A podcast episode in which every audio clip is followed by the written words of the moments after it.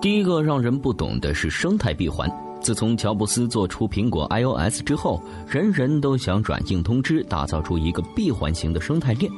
但问题在于，手机真的能形成一个闭环系统吗？消费者凭什么愿意待在你的闭环里，被你统治，而不去想象远方呢？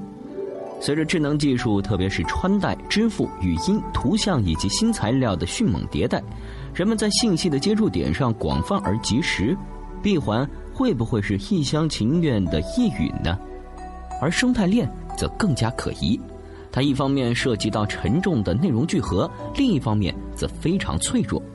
在一个产能剧烈过剩的时代，人们更多的因爱好的冲动而发生消费，其逻辑是非线性的，生态是流动和全开放的。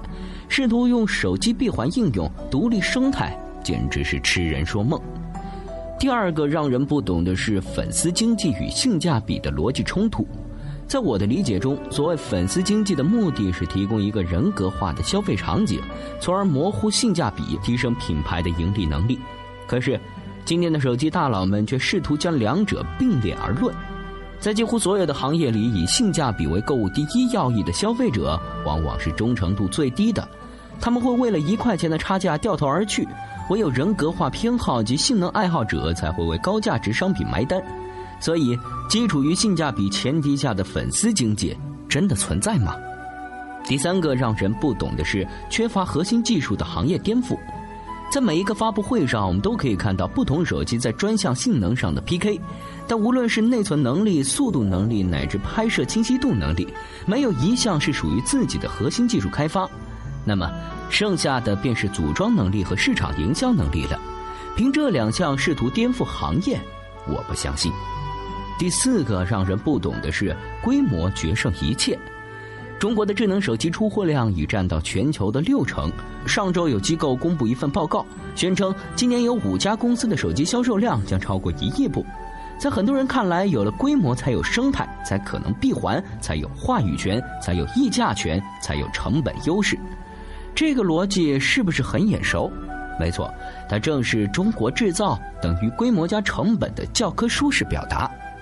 然而，这不正是中国制造二零二五想要摆脱的宿命吗？因性价比和成本优势所形成的规模优势，就长远而言是最不可靠的，也是最没有价值的。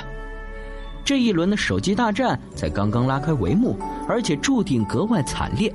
原因有两个：第一个是恐惧，第二是资本。恐惧来自于对入口的争夺。